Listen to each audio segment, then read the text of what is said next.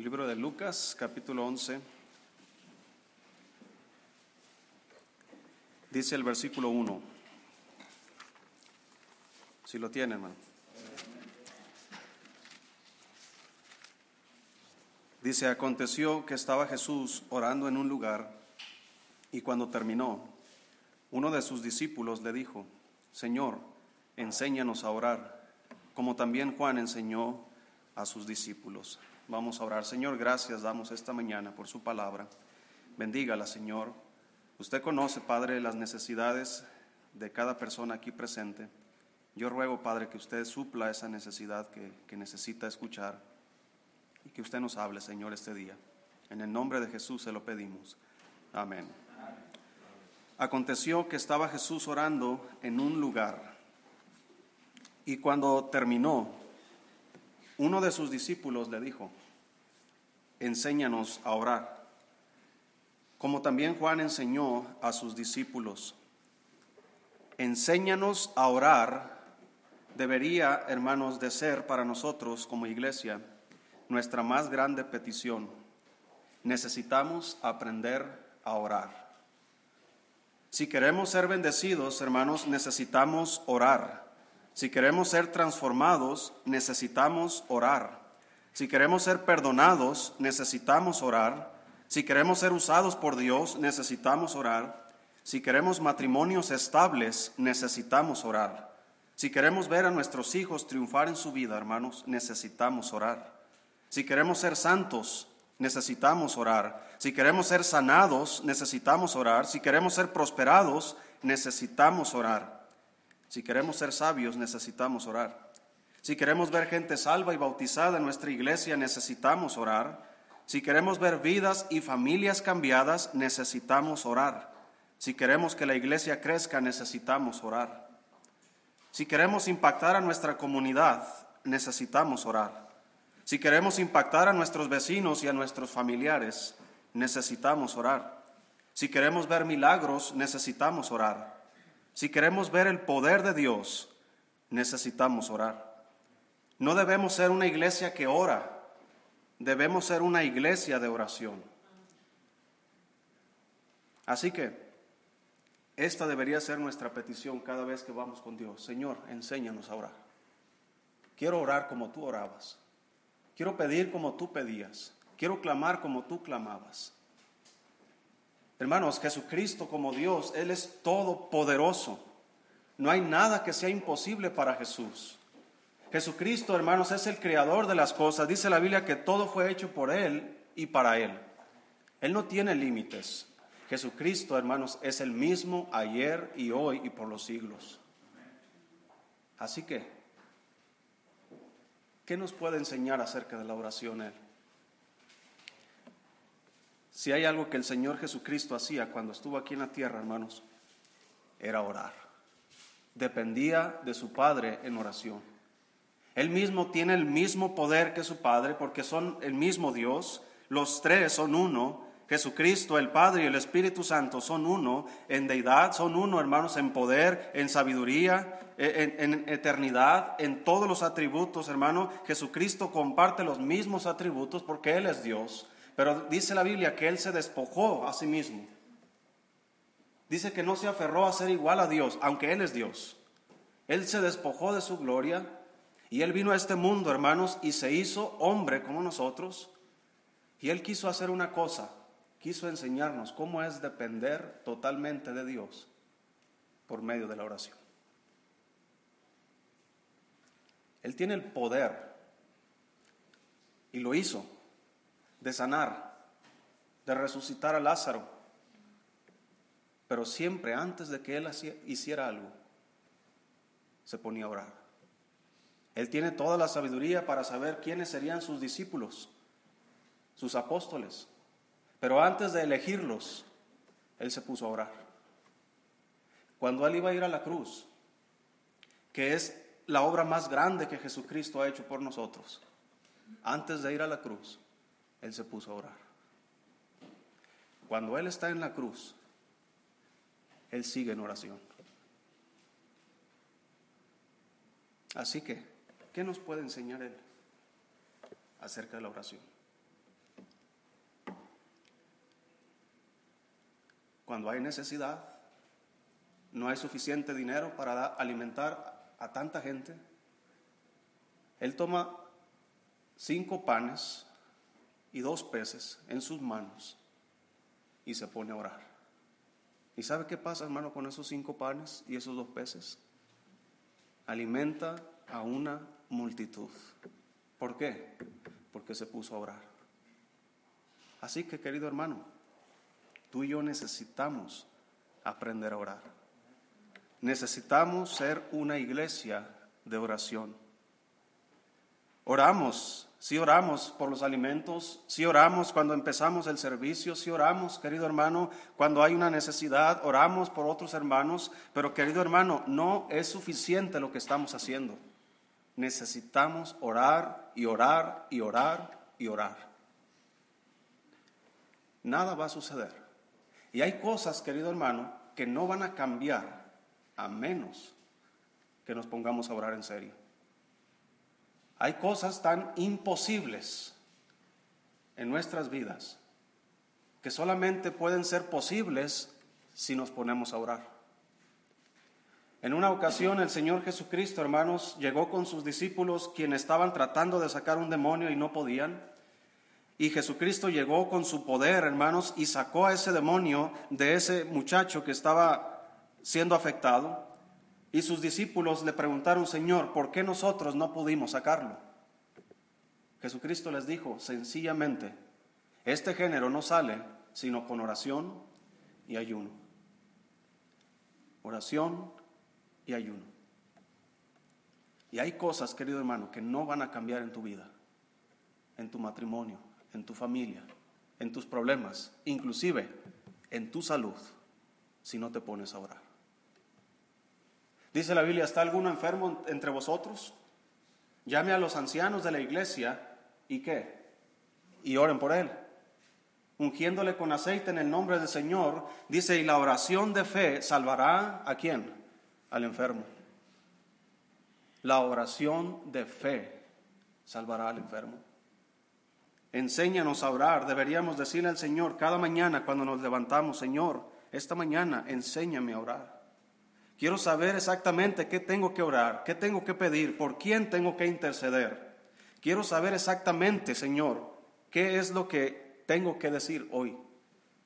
Hermanos, la oración en la actualidad es una de las prácticas menos usadas por la iglesia en la actualidad. Tenemos eventos para todas las cosas. Tenemos eventos para matrimonios, para jóvenes, tenemos eventos para, para hombres, para mujeres, hermanos, y hacemos tantas cosas. Y hay iglesias que tienen mucho más eventos, muchos más ministerios. Pero el ministerio más importante y más principal que debería haber en la iglesia es el ministerio de oración. Porque si no oramos, hermano, nada va a suceder. Jesucristo dijo, todo lo que pidas al Padre en mi nombre, yo lo haré. Hermano, ¿usted cree eso? La persona más maravillosa que existe, que nos prometió a nosotros, donde están dos o tres congregados en mi nombre, ahí estoy en medio de ellos. Y Él está aquí. Esa persona tan maravillosa un día cuando yo vaya al cielo, hermanos, a mí no me importa Pablo, ni David, ni nada de esos hombres. Son buenos hombres, pero la primera persona a la que yo voy a correr y abrazar es a Jesús. Pero ¿por qué no lo hacemos ahora? Cuando usted se pone a orar, hermano, y comienza a hablar con Dios, y comienza a dormirse, y comienza a distraerse, y comienza, hermanos, a pensar en otras cosas. Y comienza a ver la oración como algo aburrido, como algo que no tiene sentido y porque lo has intentado una vez y no ha pasado nada. Y tú piensas, la oración no funciona, Dios no escucha. Hermano, lo que pasa es que no sabes orar. Por eso debemos aprender a orar. Por eso debemos decirle, Señor, enséñanos a orar. Porque cuando yo oro, Señor, estoy ahí durmiéndome como si tú no estuvieras ahí. ¿Sí le ha pasado cuando habla con alguien que esa persona se encuentra distraída? y no tiene la atención, usted quiere hablar con esa persona y no le atiende, no le escucha, no, y parece como que esa persona no está. Pues así está el Señor cada vez que vamos en oración. Pareciera ser como que si el Señor se quedara hablando solo y nosotros pensando en nuestros problemas, en nuestras necesidades, en nuestras enfermedades, en lugar de platicárselas a Dios. Enséñanos a orar. Dice la Biblia, hermanos, en Isaías 56. Y quiero, hermanos, ir no rápido, pero sí quiero avanzar aquí para no alargarnos demasiado. Isaías 56, 7.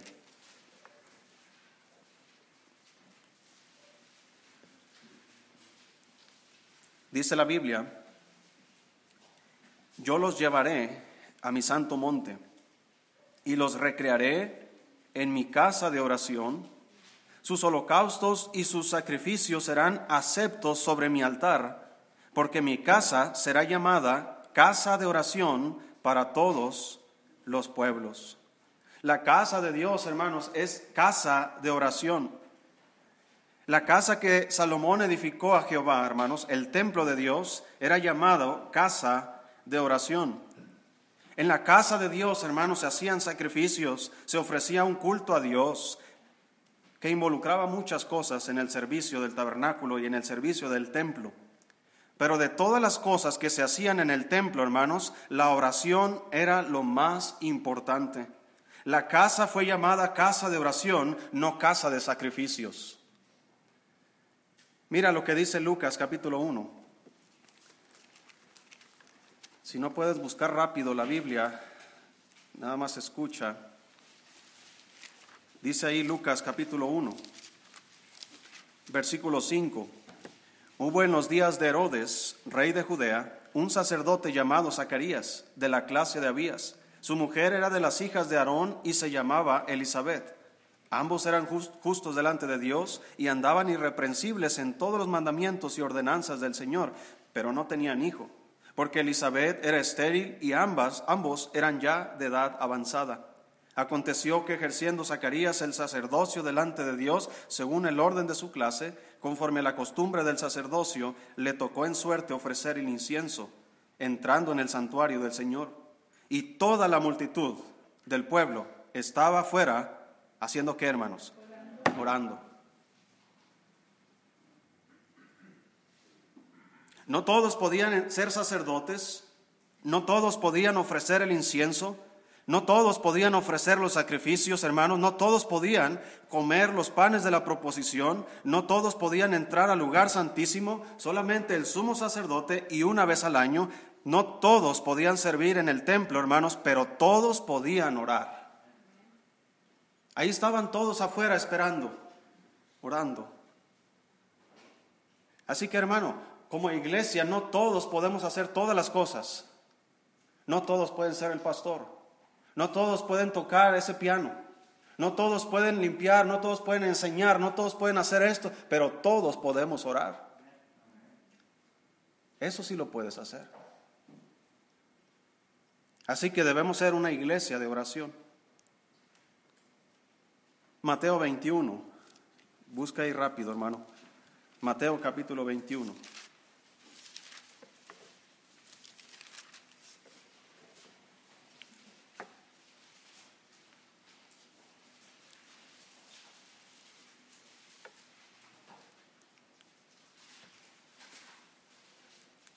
Cuando oramos, querido hermano, no creas que somos como un vagabundo pidiendo limosna. Cuando alguien llega a mi casa pidiendo comida, yo les doy conforme a mis posibilidades.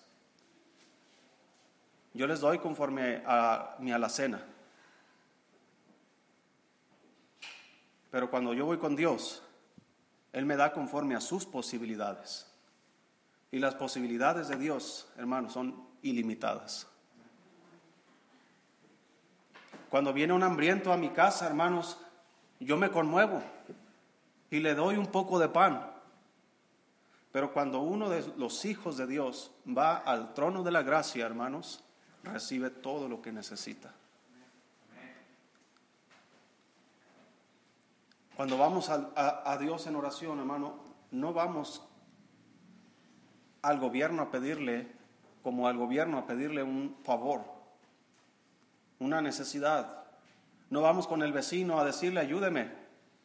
Hermano, cuando vamos a, Dios en oración, nos estamos presentando ante el mismísimo Todopoderoso y además es nuestro Padre. Así que cuando yo voy con mi Padre y le pido a Él algo, lo que sea, yo confío en que Él me puede ayudar. Yo confío en que Él me puede sanar. Yo confío en que Él me puede perdonar, porque es Dios y es mi Padre. Así que debemos ser una iglesia, hermano, de oración. Mateo 21, 12 dice, y entró Jesús en el templo de Dios y echó fuera a todos los que vendían y compraban en el templo, y volcó las mesas de los cambistas y las sillas de los que vendían palomas. Y les dijo, escrito está, mi casa, casa de oración será llamada, mas vosotros la habéis hecho cueva de ladrones. Y vinieron a él en el templo ciegos y cojos, y los sanó. Pero los principales sacerdotes y los escribas, viendo las maravillas que hacía, y a los muchachos clamando en el templo y diciendo, Osana al hijo de David, se indignaron. Y le dijeron, ¿oyes lo que estos dicen? Y Jesús les dijo, sí, ¿nunca leíste de la boca de los niños y de los que maman, perfeccionaste la alabanza?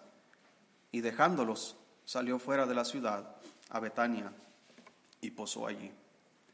Hermano, Jesucristo entra al templo y él está mirando que en, la casa de oración hacían de todo menos orar. Vinieron a él cojos y ciegos y los sanó. ¿Por qué? Porque estos cojos y ciegos vinieron al templo a orar. Vinieron a hablar con Dios a la casa de oración y encontraron, querido hermano, que el dueño de la casa estaba allí ese día. Y sabes qué, hermano, aunque este no es la casa de Dios, este edificio no es la casa de oración, pero cada vez que tú y yo nos congregamos en su nombre, Él está con nosotros presente. Así que cuando vengas a la iglesia, cuando vengas al culto de oración, trae ante Él cualquier petición que tú tengas porque te presentas ante aquel que todo lo puede. No vengas, hermano, Él es un rey, es el rey de reyes. Él es el Dios de toda la tierra. Él es el, hermanos, dice, toda potestad me es dada en el cielo y toda potestad me es dada en la tierra. Jesucristo tiene toda la autoridad, todo el poder, todo el dominio, porque Él es Dios. Y está sentado a la diestra del Padre, intercediendo por nosotros. Y cada vez que tú y yo vamos a Dios en oración, estamos llegando, hermano, ante el único que nos puede ayudar en cualquier circunstancia. Juan capítulo 2, busque ahí Juan.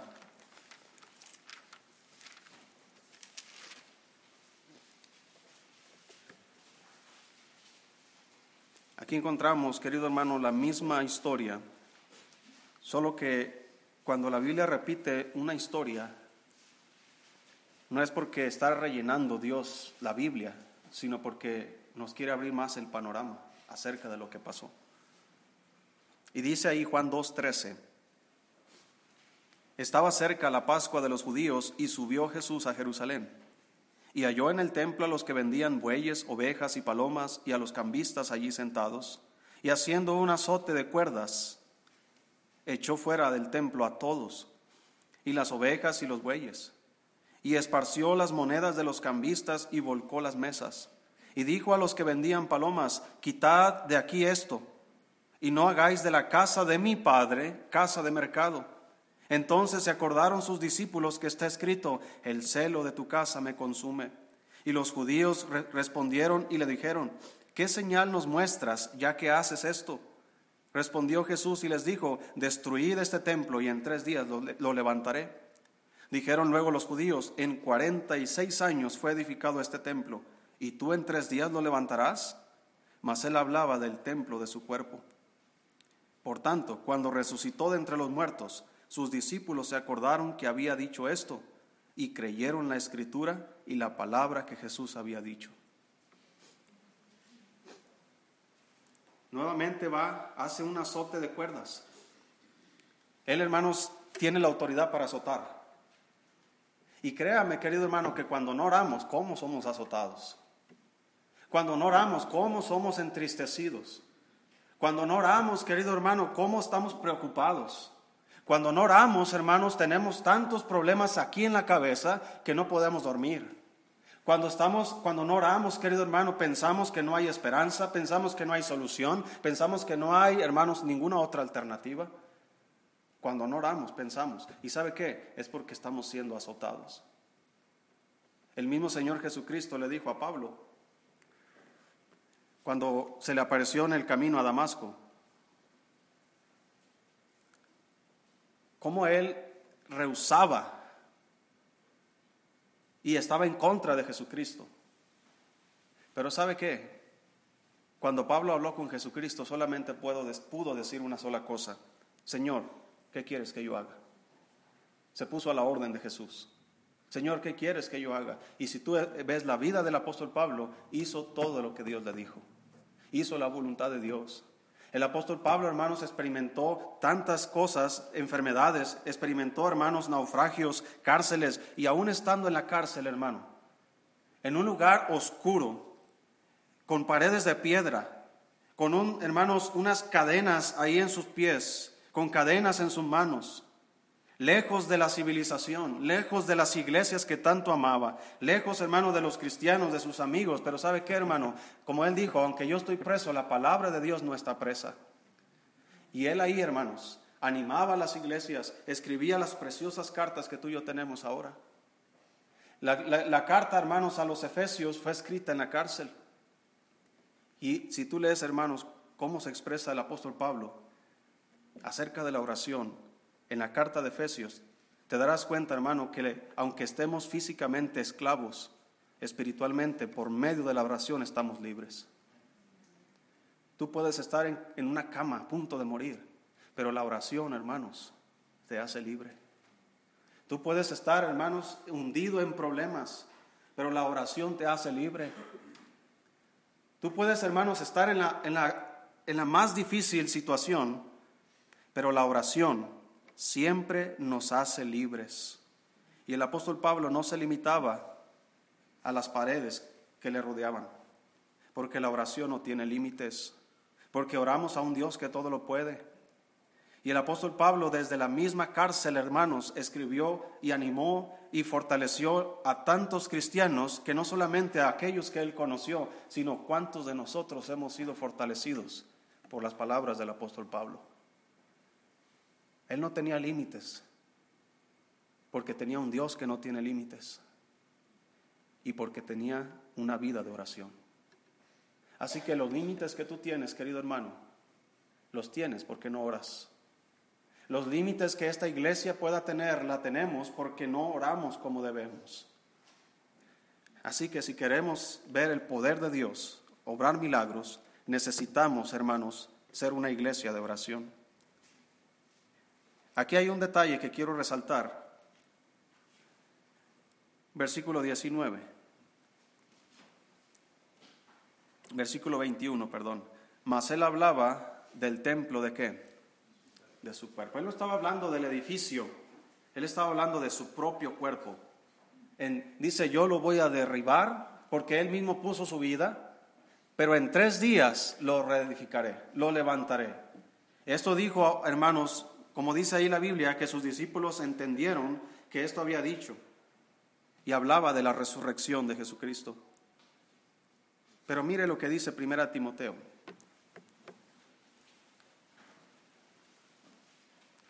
Perdón, Efesios capítulo 1.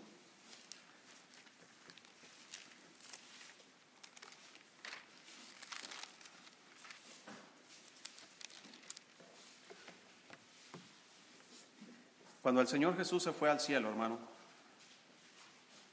físicamente, porque Jesucristo una vez que tuvo y adquirió un cuerpo humano, no se despojó de él, no lo desechó, se quedó con él. cuando Cristo resucitó, le dijo a Tomás, Tomás, pon tu dedo aquí, pon tu dedo en, mi costado para que veas que yo mismo soy. Porque un espíritu no tiene cuerpo, no tiene huesos ni carne. Pero mira, yo soy. Toca. Jesucristo, hermanos, con su cuerpo de carne y hueso, está sentado a la diestra de Dios. Y Jesucristo, con ese mismo cuerpo resucitado, volverá por segunda vez por nosotros. Y ese mismo Jesucristo que está sentado a la diestra de Dios y que volverá por nosotros, es el mismo Jesucristo que está con nosotros hoy día en medio de nosotros. Solo que no lo vemos porque Él está en espíritu. Pero nosotros somos su cuerpo. Dice la Biblia, eh, ¿qué dije? Efesios capítulo 1, versículo 15. Por esta causa también yo, dice el apóstol Pablo, habiendo oído de vuestra fe en el Señor Jesús y de vuestro amor para con todos los santos, no ceso de dar gracias por vosotros, haciendo memoria de vosotros en mis oraciones, para que el Dios de nuestro Señor Jesucristo, el Padre de gloria, os dé espíritu de sabiduría y de revelación en el conocimiento de Él alumbrando los ojos de vuestro entendimiento, para que sepáis cuál es la esperanza a que Él os ha llamado y cuáles las riquezas de la gloria de su herencia en los santos, y cuál la supereminente grandeza de su poder para con nosotros los que creemos, según la operación del poder de su fuerza, la cual operó en Cristo resucitándole de los muertos y sentándole a su diestra en los lugares celestiales, sobre todo principado y autoridad y poder y señorío, y sobre todo nombre que se nombra, no solo en este siglo, sino también en el venidero, y sometió todas las cosas bajo sus pies, y lo dio por cabeza sobre todas las cosas a la iglesia, la cual es su cuerpo, la plenitud de aquel que todo lo llena en todo. Aquí está el cuerpo de Cristo. La iglesia es el cuerpo de Cristo. Entonces, querido hermano, hay un principio que quiero enseñarte aquí, porque la casa de oración, ahora, en el 2022, aquella que fue edificada por Salomón y reedificada varias veces por otros reyes, no existe. No quedó piedra sobre piedra que no fuera removida. Si acaso queda un pedazo solamente, hermanos, del muro que edificó Nehemías, aquel llamado muro de los lamentos, es el único pedazo que queda de aquellos entonces. Pero hoy día no existe esa casa, no existe el sacerdocio, no existen sumos sacerdotes, no hay sacrificios porque ya no sirven para nada, porque ya eso no puede salvar, todo eso ya se cumplió. Pero la casa de oración sigue viva. La casa de oración sigue activa y es la iglesia. Dice la Biblia, 1 Timoteo, capítulo 3, versículo 14. El apóstol Pablo da muchas órdenes a Timoteo, muchos mandamientos por medio del Espíritu Santo. Y como he mencionado anteriormente, hermanos, la epístola a Timoteo, la primera y segunda carta, Tito, también son cartas pastorales. Son mandamientos que Dios dejó para de qué manera sus siervos tienen que conducirse. Pero dice ahí, 1 Timoteo 3:14, esto te escribo, aunque tengo la esperanza de ir pronto a verte, para que si tardo, sepas cómo debes conducirte en dónde en la casa de Dios, que es la iglesia del Dios viviente, columna y baluarte de la verdad. La iglesia es la casa de Dios. Y la casa de Dios, querido hermano, sigue siendo casa de oración. Solo que en, esta, en este tiempo, hermanos, la casa de Dios no es un edificio hecho por manos humanas. La casa de Dios somos tú y yo. La casa de Dios somos todos aquellos que hemos creído en Jesucristo. La casa de Dios somos todos aquellos que tenemos al Espíritu Santo morando en nosotros. La casa de Dios soy yo. La casa de Dios eres tú. Así que tu vida debe ser una casa de oración. Tú debes ser una casa de oración. Tú debes ser una persona que ora. Tú debes ser un cristiano que ora. Tú debes ser un padre que ora. Tú debes ser un esposo, una esposa que ora. Tú debes ser un abuelo que ora. Tú y yo, hermanos, debemos ser casa de oración. Eso no ha cambiado y nunca cambiará. Si no oramos, estamos desperdiciando, querido hermano, la herramienta más poderosa que el Señor nos ha dejado para enfrentar las dificultades. Enséñanos a orar. Deberíamos orar constantemente. La casa de Dios, la iglesia de Dios, sigue siendo casa de oración. Dice Romanos capítulo 8.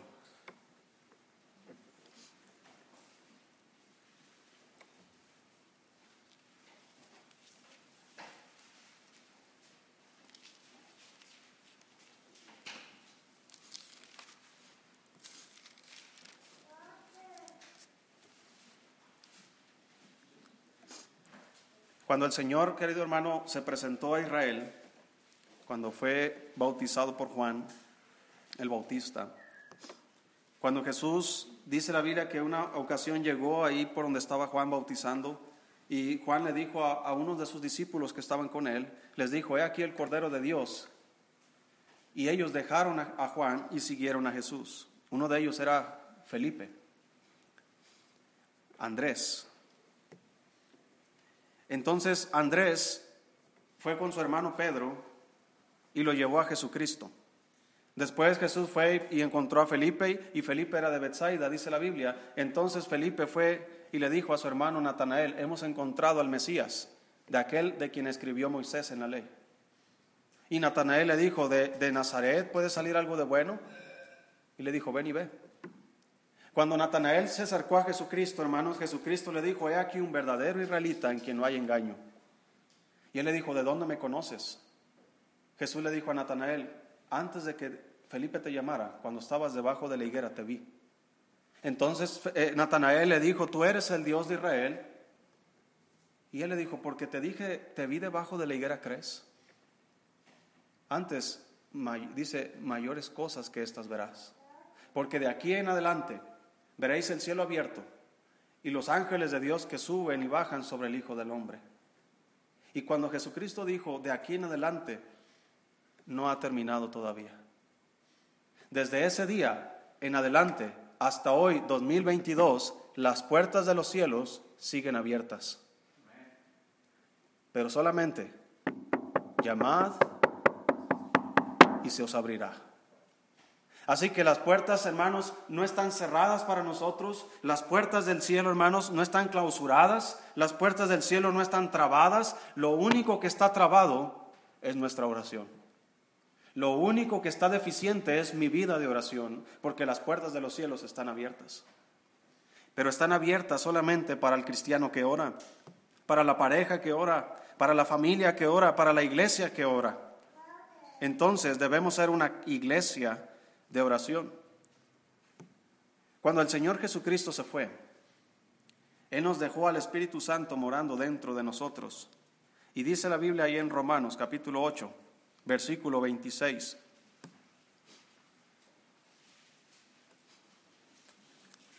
Dice, y de igual manera, el Espíritu nos ayuda en nuestra debilidad.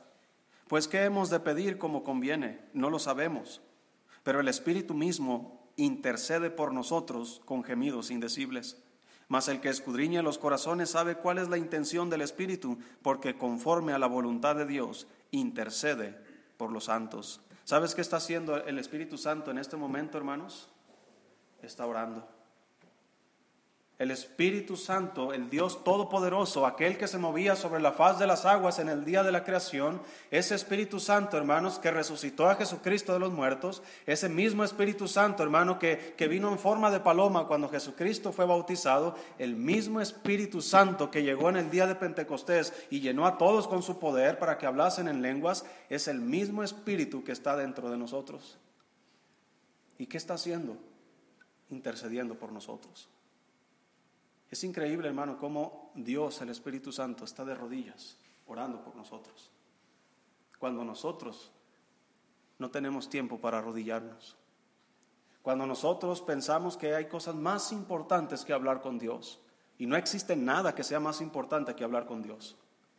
Tu trabajo no es más importante que Dios. Tu familia, tus hijos, tu esposa, todo lo que tú tienes no es nada importante comparado con Dios. Así que hermano, si aprendemos a orar, vamos a poner a Dios en primer lugar. Mira lo que dice también más adelante versículo 34.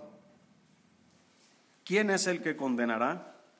Cristo es el que murió, más aún, el que también resucitó, el que además está a la diestra de Dios, el que también, ¿qué hace hermanos?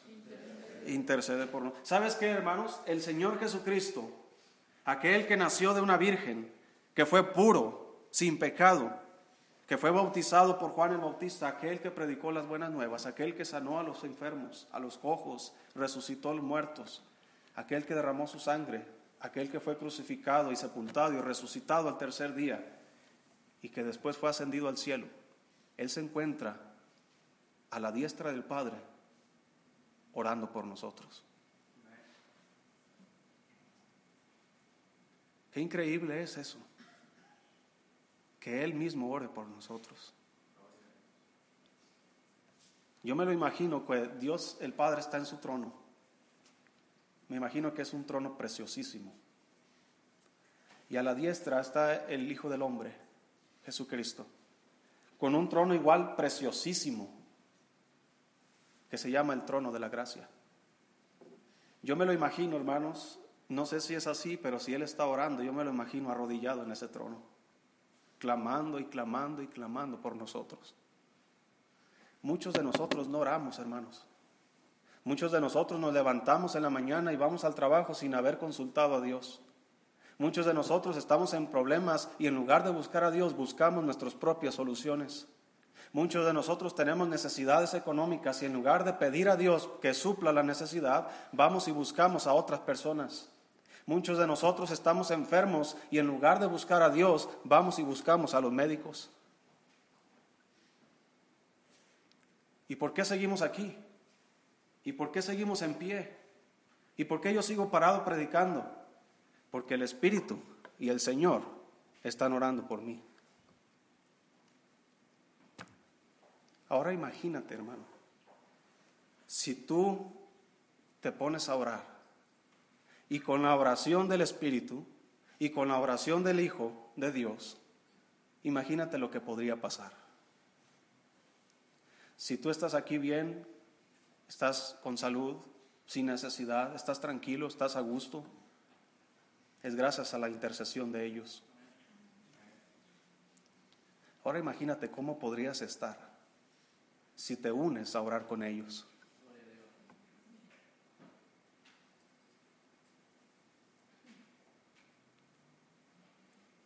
Dice el libro de Apocalipsis capítulo 8.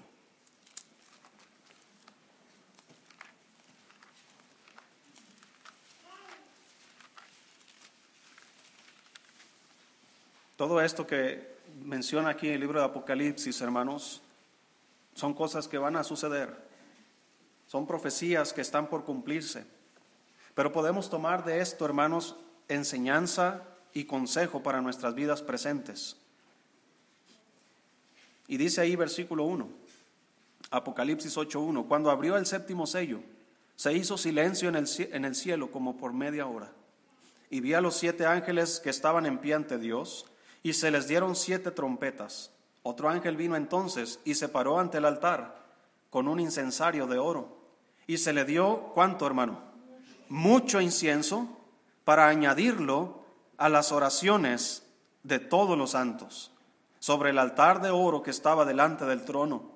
Y de la mano del ángel subió a la presencia de Dios el humo del incienso con las oraciones de los santos. Y el ángel tomó el incensario y lo llevó y lo llenó del fuego del altar y lo arrojó a la tierra y hubo truenos y voces y relámpagos y un terremoto. Hermanos, esta es una escena que está en el futuro. Pero esto mismo está sucediendo en la actualidad, hermanos. El rey David decía, suba delante de mí, de ti, mi oración como el incienso de la mañana. La oración, hermanos, en la Biblia es comparada con el incienso. Es un, es un perfume preciosísimo, hermanos, y riquísimo en olor. Es un perfume, hermanos, de olor grato para Dios.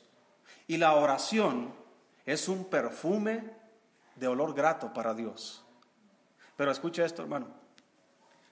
El ángel tomó un incensario.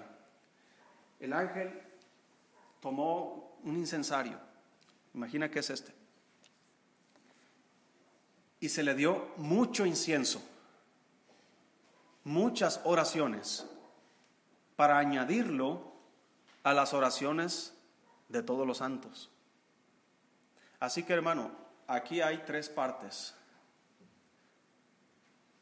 El Espíritu está intercediendo por nosotros y Él pone su parte de incienso. Y yo creo que Él pone mucho. El Hijo está intercediendo por nosotros y Él pone mucho incienso. ¿Qué estás poniendo tú? ¿Estás haciendo tu parte? La Biblia dice cordón de tres dobleces, no se rompe pronto.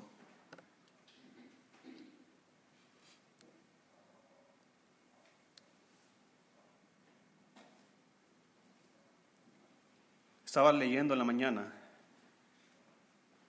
pensando, ¿lo escribo o no lo escribo? ¿Se acuerda que le dije la semana pasada que termino mi mensaje y luego me duermo y, y salen más cosas? Y ya no tengo el tiempo para escribirlas, pero estaba leyendo esta mañana. Estaba en mi cama pensando.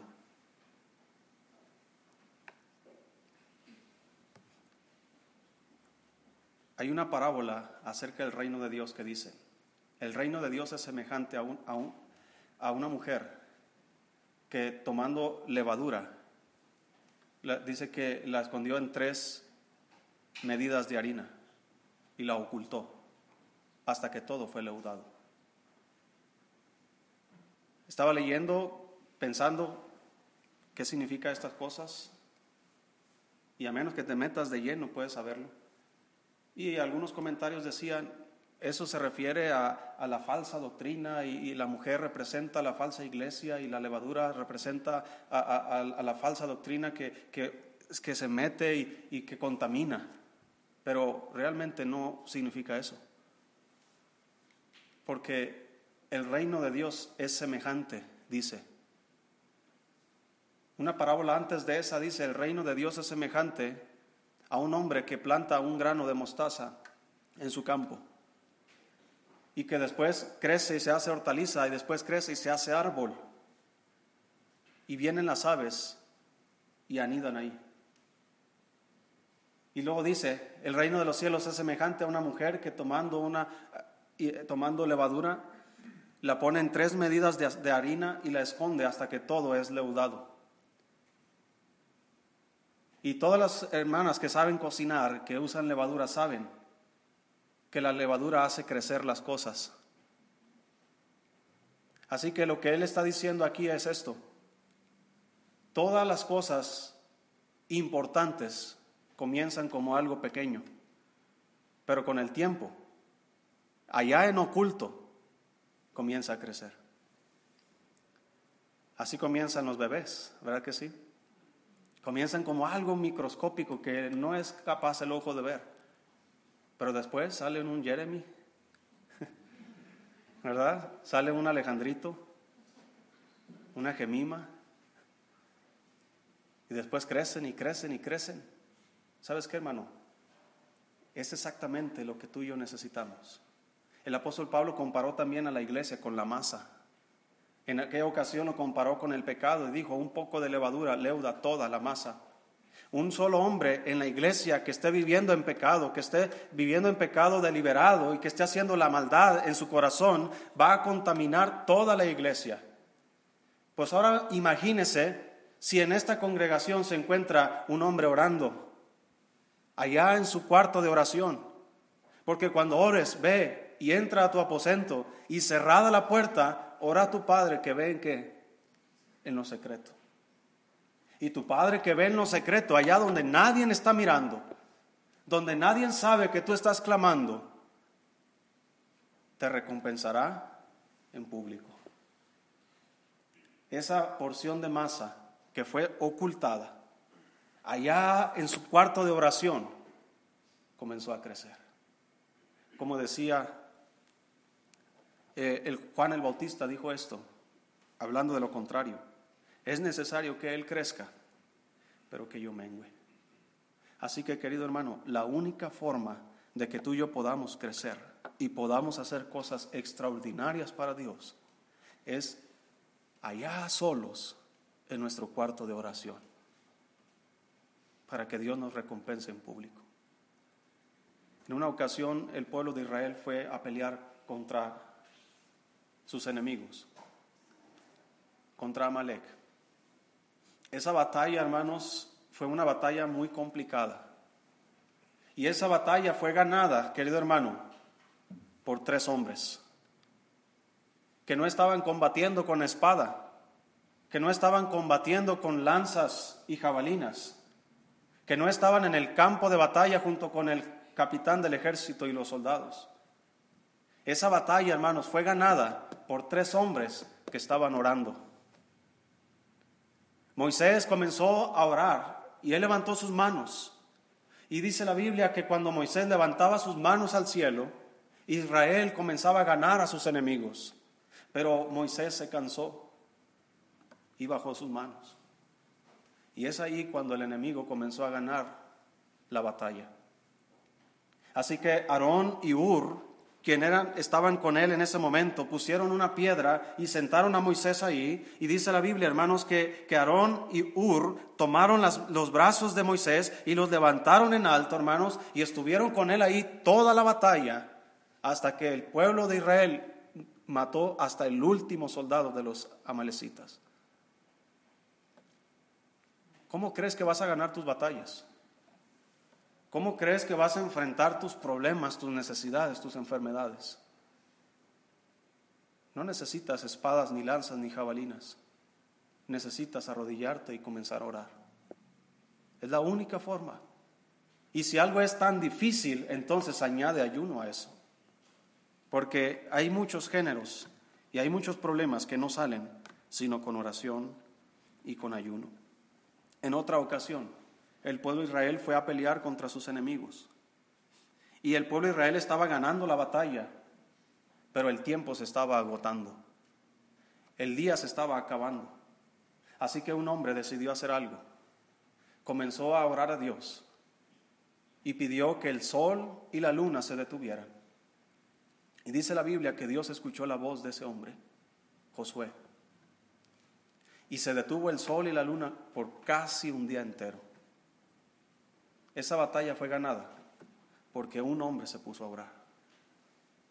Así que, querido hermano, quiero terminar con esto. Estaba pensando esta mañana, escucho por todas partes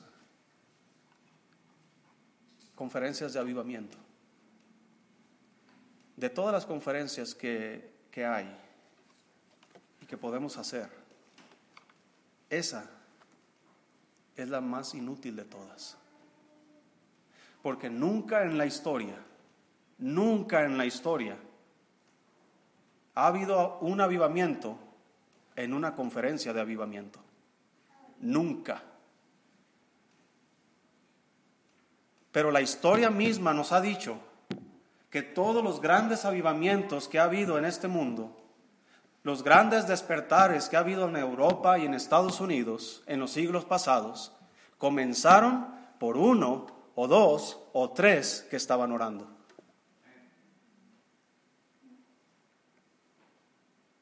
Una conferencia de, avivamiento te aviva a ti nada más y por una semana.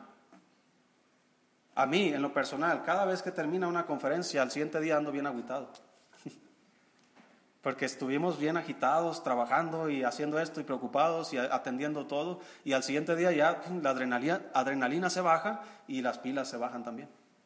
Es más, después del culto, cuando usted se va a su casa y yo me voy a la mía, a veces estoy sentado bien triste ahí. ¿Por qué? Porque ya esta energía que, que tengo ahorita ya no la tengo más tarde. Pero la única energía que tú y yo tenemos y adquirimos para seguir adelante día tras día, enfrentando cada dificultad, se encuentra en la oración. Las iglesias por todo el mundo hacen conferencias de avivamiento y, y, conferencias de avivamiento y traen a los mejores predicadores y animan a la congregación, hermanos, y por uno, dos, tres, cuatro días que dura la conferencia se sienten bien, se sienten avivados, pero termina la conferencia, hermanos, y ¿qué pasa? Siguen siendo los mismos cristianos, siguen siendo las mismas iglesias, la misma actitud, la misma falta de oración. Así que, hermano, si hoy día y yo creo que es posible que pueda haber un último gran avivamiento en, estos días, antes de que el Señor venga, antes de que la ira de Dios venga sobre este mundo, si va a haber un despertar, si vamos a impactar al mundo, va a comenzar sobre nuestras rodillas.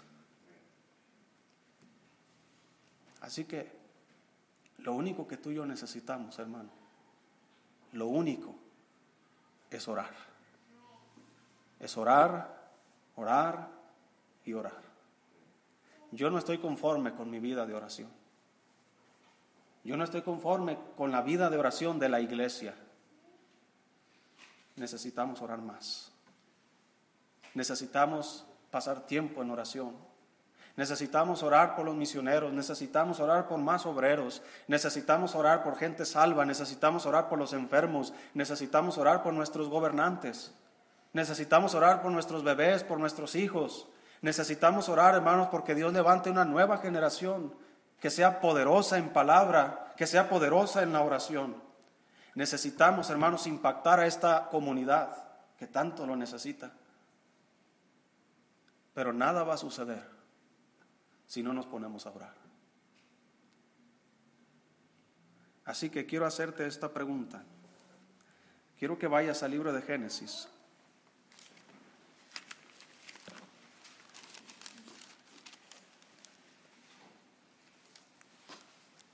capítulo 3.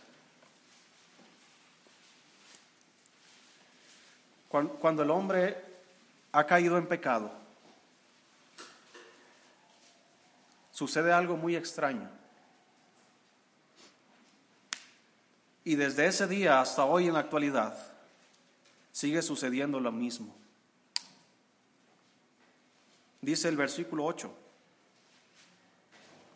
Después de que Adán y Eva han pecado, dice, y oyendo la voz de Jehová Dios que se paseaba en el huerto al aire del día, y el hombre y su mujer se escondieron de la presencia de Jehová Dios entre los árboles del huerto, mas Jehová Dios, ¿qué hizo hermanos? Llamó al hombre y le dijo, ¿dónde estás tú? Así que Dios está diciendo esta mañana, ¿dónde estás tú? te estoy llamando, quiero hablar contigo, quiero platicar contigo, quiero transformar tu vida, quiero cambiar tu matrimonio, quiero bendecir a tus hijos, pero ¿dónde estás tú? Yo estoy intercediendo por ti, dice Jesús. Yo estoy intercediendo por ti, dice el Espíritu Santo, pero sigue preguntando la misma cosa. ¿Dónde estás tú? ¿Qué estás haciendo? ¿En qué inviertes tu tiempo? ¿Dónde estás tú? Pero esta mañana el Señor te sigue llamando porque quiere platicar contigo. Y el tiempo que usamos para platicar con Dios es el mejor tiempo que tú puedas tener sobre este mundo. Es la mejor inversión de tu tiempo que puedas hacer. Tú puedes arreglártelas por ti mismo o puedes dejar que Dios lo haga. Mis límites son muchos. Si yo lo hago, nunca llegaré a nada. Pero si yo voy con Dios y dejo que Él controle todo, hermanos, con Dios todo es posible.